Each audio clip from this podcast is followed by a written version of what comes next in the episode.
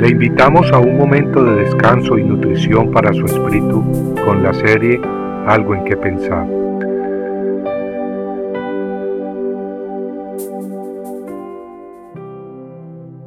Afligíos, lamentad y llorad. Afligíos, lamentad y llorad, que vuestra risa se torne en llanto y vuestro gozo en tristeza.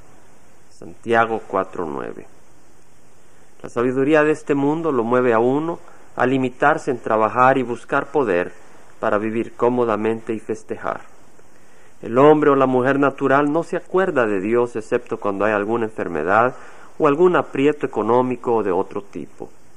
Tal vez frecuenta la iglesia semanalmente, pero no con el propósito de buscar ser instrumento en las manos de Dios, sino con el motivo de acallar su conciencia o de manipular a Dios. Por seguro que la búsqueda del reino de Dios sobre todas las cosas no es la mayor ambición ni pasión de la mujer o del hombre natural.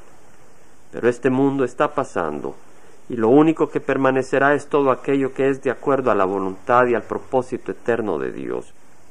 Para poder participar en este plan eterno de Dios necesitamos primero arrepentirnos de la vida vacía que vivimos y poniendo nuestra fe en Cristo Jesús nacer de nuevo que es la obra del Espíritu Santo. Jesús dijo, Bienaventurados los que lloran, pues ellos serán consolados. Si tú ríes y celebras con el mundo, con el mundo serás destruido.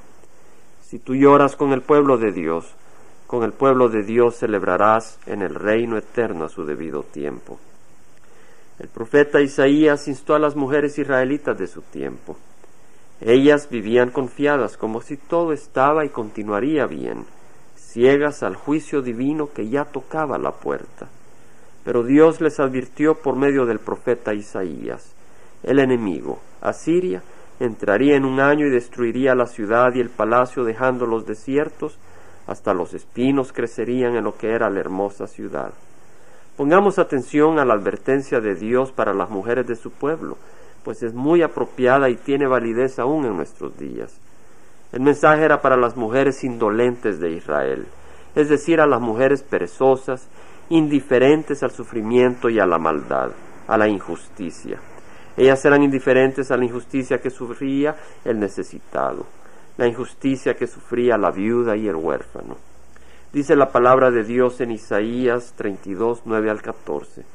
Levantaos, mujeres indolentes, y oíd mi voz, hijas confiadas, prestad oído a mi palabra Dentro de un año y algunos días os conturbaréis, es decir, os inquietaréis, os perturbaréis. Hijas confiadas, porque se habrá acabado la vendimia, es decir, la cosecha de la uva, y la recolección del fruto no vendrá. Temblad, mujeres indolentes, conturbaos, hijas confiadas, desvestíos, desnudaos y ceñid con cilicio en la cintura. Golpeaos el pecho por los campos agradables, por la vid fructífera, por el suelo de mi pueblo, donde crecerán espinos y zarzas. Sí, por toda la casa alegre y por la ciudad divertida, porque el palacio ha sido abandonado, hecha un desierto la populosa ciudad. Collado y atalaya, es decir, el cerro y la torre donde el centinela vigilaba para proteger a la ciudad, se han convertido en cuevas para siempre, un deleite para asnos monteses, un pasto para rebaños. Esta es la palabra de Dios, mis amigos compartiendo algo en que pensar, estuvo con ustedes Jaime Simán.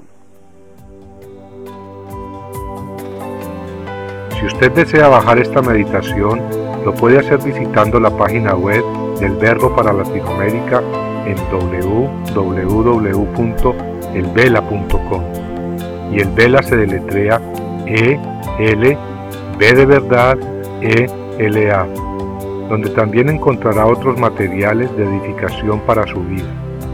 Puede también escribirnos al Vela Pio Box 1002 Orange, California 92856, Estados Unidos.